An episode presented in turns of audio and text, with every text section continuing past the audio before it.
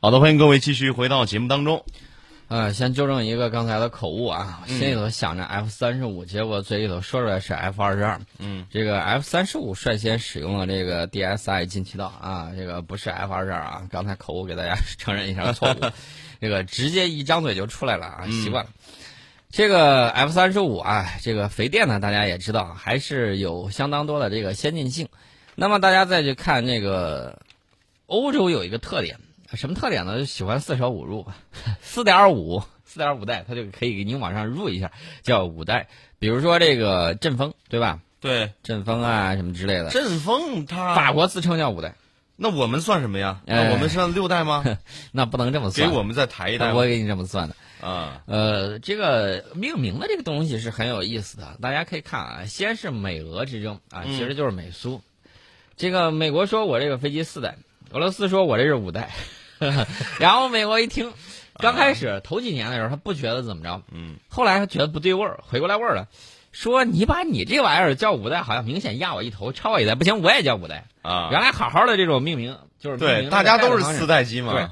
然后呢，现在大家都提了一格，都叫五代了。嗯，所以我们那个黑丝带，我那个名字们也一直叫没改，我们就是四 代机啊，一直没有改。就是四代机。接下来呢，这个就是欧洲了。欧洲这个就比较有呃比较怎么说呢？这个心态也很有意思。嗯，他的心态是我只要比你高半代，就等于说比你高一代对，啊。虽然它本质上它其实也就是还是大家都是同一水平线啊，我比你略高一点点，因为它后发嘛，后发的会出一些新的这个东西。呃，比如说法国自称五代的阵风，对吧？但是谁也没有把这个阵风跟第五代的这个 F 二十二、F 三十五相提并论。不是一个等级的，不是一个不是一个等级的层次的。呃，其实就是那是四代可吧能是他们的五代机，啊但是在世界不上不来不讲啊，他自己自称五代机，大家不这么认呢。对，阵风呢，其实比 F 十六啊、米格二十九啊、呃苏两七啊要最有多先进半代，最多先对进，半那代就是行四业上代面半嘛，啊就是四代应该半按现在的说法，所以这是相关的这个情况，大家要了解啊。包括他他搞的这个 DSI 进气道的这个号称叫第六代的欧洲战斗机啊，技术上似乎有所进步，但是无论是跟 F 三十五比，跟 F 二十二比，跟这个我们的黑丝带比啊，没有性能上本质的区别，没有根本性的提高。所以说他这么说也就大家也就那么一听啊，了解一下，喜欢。如果性能上压不了你一头，那我压你半头，我也比你高一代。那对，要懂他的这种心理，反正比你好一点就是好 啊。这是他们这么说的。那么我要告诉大家，这个有一些就是它的这个所谓的六代机啊，气动外形上有一些新的设想啊，新的设想当然还好啊，但是真正的这个六代机，说句实在话，目前只有美中两国可以全力研发，嗯俄罗斯在后面苦苦追赶。嗯啊，我说的这个苦苦追赶确确实实如此，因为它的这个苏五七的这个用法跟，呃，美国的这个用法不太一样，啊、它顾及到目前技术也好，航天设备也好，包括什么呢？包括它现在面临的这种任务也罢，所以说呢，这个苏五七啊，还是有一定的看头在里头的。大家不要这个是一说，哎呀，不是我们，然后他就一味的贬低，不是这个样子的情况。他在现实的环境之下，他做到了能够满足他的需求，然后呢，他走的路子接着小步快跑，然后再改一改，再提升提升，然后预留这种提升的这种空间，然后再去将来再去去更进一步。那么到第六代机的时候，说句实在话，六代机现在没有标准，六代机没有标准。六代机没有标准的情况下，那么就需要什么呢？大家还记得不记得杨伟总是怎么说的？杨伟总是说，五代机的时候我们是有目标的，对知道要具赶体超是什么嗯谁？？对，要怎么做，有标准。那么到六代机的时候，大家站在同一起跑线上，这就看你怎么去判断未来科技发展的趋势以及有哪些应用。也有可能是随着科技的发展，看哪些新的技术先出现。呃，这个嗯通常飞机是滞后一些的，飞机上有一些装备是滞后于科技的发展的。原因很简单，就是它提前设想的时候，嗯，有的时候它不可能考虑到这个技术发展那么快啊，等等等等，这个可能还需要啊，这 A 型出来之后还需要 B 型啊、C 型啊等等改型，所以说呢，这个大家都能够理解。那么六代机呢，稍微走偏一点点，那可能带来的就是不是灾难性的后果，而是这种性能上的巨大的这种差异。呃，现在呢，美中两国在六代机方面水平都还是不错的啊。至于说没有玩过五代机，马上一步就跨到这个六代机不，不可能吧？像日本那种是绝对不可能的嗯，啊。风洞都没有多大个儿了，就几个三十多厘米的那种小风洞，你管什么用啊？吹风洞最后还是找了法国啊，嗯吹了多少次之后，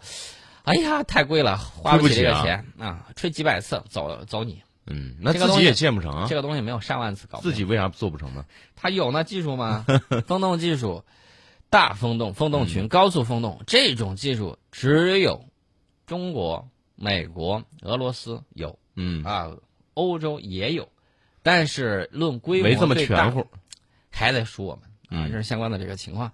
干脆放下架子，就是给给钱来我们这吹 呗，呃，给钱也不给他 吹，给钱也不给他吹，要么就是让他呃，自己研究去。对我们说到这个欧洲啊，其实我们聊欧洲的时候比较短，因为大家可以看我们的这个大船也不算特别大吧，嗯护卫舰级别的，然后去到泰晤士河啊，它还有一些大的船，两万多吨的那种，啊，到荷兰去，海上马车夫也好啊，当年的曾经的这个海上霸主也罢，看到我们的船啊，第一反应都是惊叹、艳羡啊，最起码你看它有一些军官的那个也是表情是你们的这样吗嗯，啊，这个荷兰就说：“哎呀，这个，呃，你们买的还是你们租的？啊，自己造的，嗯，这才是两栖宋登老师，陆舰。红木沙发是自己买的还是借 的？我自己手打的。以后的时候，嗯我们还会有更多的大船啊，那种十万吨级的，然后呢，电子弹射的，嗯，顶上都是五代机、六代机的那种，让你我看一看，嗯让你好好见识一下，你就知道。”这个谁才是历史真正的主人，才是谁才是历史匆匆的过客，这一点一定要让你看清楚。既然说到这个船，我其实要提一下去年呢有一艘船，去年挪威， 挪威有一艘船啊军舰啊，直接哐当一下怼到人家船上去了，怼上去了之后，然后那波人的操作大家都看见了，本来船还、还能救一下，嗯，这波人连救都不救，这个防防水隔舱的那个呃那个水密门儿也不关，嗯拔腿就跑了跑了。跑了，然后船刚开始是搭到哪儿，那本来如果说救一下挽回挽救一下，其实这个船也不至于说最后也不至于整个泡水里头啊。对啊海水有腐蚀性啊。对你这泡水里你再捞上来，那完了。呃，当时我就说了，捞出来也白捞。嗯，呃大家有印象吗？我说你放弃吧，真的是那那白捞修一下的钱，那跟那重新造一艘有什么区别吗？呃，现在呢，就是因为修船比造新的还贵，啊，挪威决定不再修理去年因撞船沉没的英斯塔号护卫舰，并且准备报废这艘军舰。但是目前挪威海军尚未决定是否再建一艘新的护卫舰。呃，根据挪威当地媒体的一个报道，挪威国防部发布的报报告说，啊，由于这个挪威拥有很长的海岸线和广阔的领海，因此呢，英斯塔号沉没事件对挪威的国防安全造成了重大影响。为了保障安全，弥补英斯塔号沉没带来的战斗力缺失是十分必要的啊！说了一圈话之后，他这个国防部的报告里头承认说，出于成本考量，将不再修复英斯塔号，嗯，并且决定直接报废这个船。大家知道，把英斯塔号捞上来的船谁造的？我们造的。我们造的，他自己连造这种啊打捞船的这个也没有。 对那么除此之哎外还有出什个么问样题嗯就麻烦。还有什么样的情况？打捞你何必呢？我当时都说嗯你捞上来也是废的、是，啊！一算那泡了多少天？不啊是我的意思是你提前算一笔这个账，嗯，最起码这个打捞上来这个钱冤枉钱就不用再要了，对，就让它沉在水里头就完了，你重新再造一艘。修复这个英斯坦号护卫舰将耗时五年，成本大概是一百二十亿到一百四十亿挪威克朗，约合人民币是九十七点零七亿到一百一十三点二五亿啊，合人民币大概这么多钱。嗯，购买一艘新的同级别的成本大概是一百一十亿到一百三十亿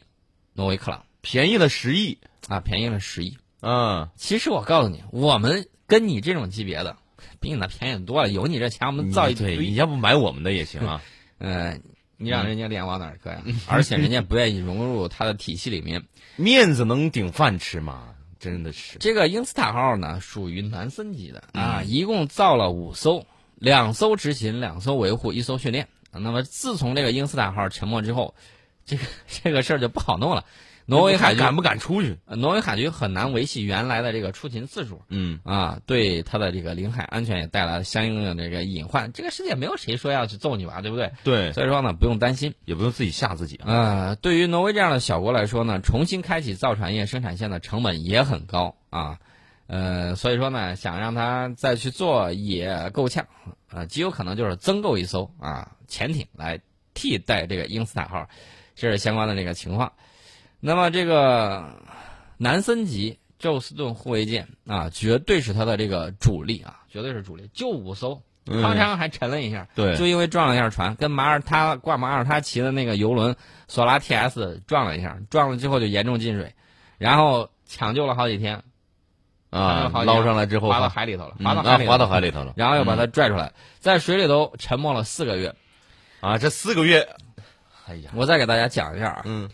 我去日照玩儿，嗯呃，不小心摔倒在海里了，嗯然后我那个钥匙从那个就就这一瞬间啊，啊从那个兜里头把钥匙拿出来见风，然后出红袖，嗯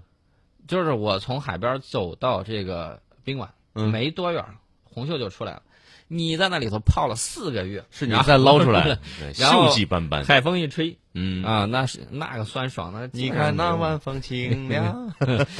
呃，我们造我们造的那个两艘大型的浮吊船，一个是格列佛，还有一个是拉姆比茨啊，嗯把它给拽出来了啊，这是相关的这个情况。呃，至于这个英斯塔号就算了，我们就不说它了，对反正它的大概水平，欧洲各国现在大致水平基本上就这么回事儿嗯，一个能打的也没有。那这真的有点尴尬啊，就是但是啊比如说德国，德国那个护卫舰号称叫导弹护卫舰，没导弹导弹护卫舰没导弹啊原，原因很简这单，不就跟鱼香肉丝里没有鱼一样 吗？呃，你知道什么原因吗？啊，他觉得一个是装上去太贵，另外一方面啊呢，没有谁说要打他呀，对呀，而且他想要欺负的，比如说去索马里去护航，对吧？嗯索马里护航的话，用用舰炮就可以了，对呀，对方也没有那么高水平，他也不准备去打谁，所以说呢，他就在考虑，哎，这国防经费还是省一些吧。特朗普说啥？省经费？嗯省经费不行，不能伤，把你的那个比例啊，就是国防支出的那个比例，在你那个 GDP 里头给我提高啊，嗯一定要提到百分之二以上。然后呢，就那德国就说：“哎呀，这个不行啊，很多困难呢。哎他们的事儿我们不管了。啊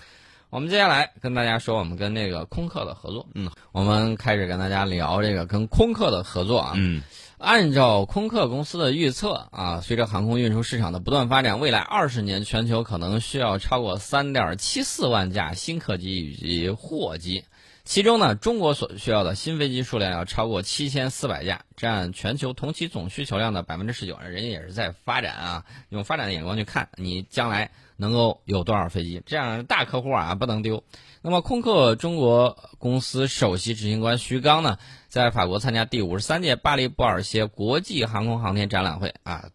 简称叫巴黎航展嗯啊。接受记者专访的时候说呢，从这个角度看，中国是空客在全球至关重要的战略市场。那么，如何在中国更好的服务客户，实现双赢，是目前空客最关切的这个问题。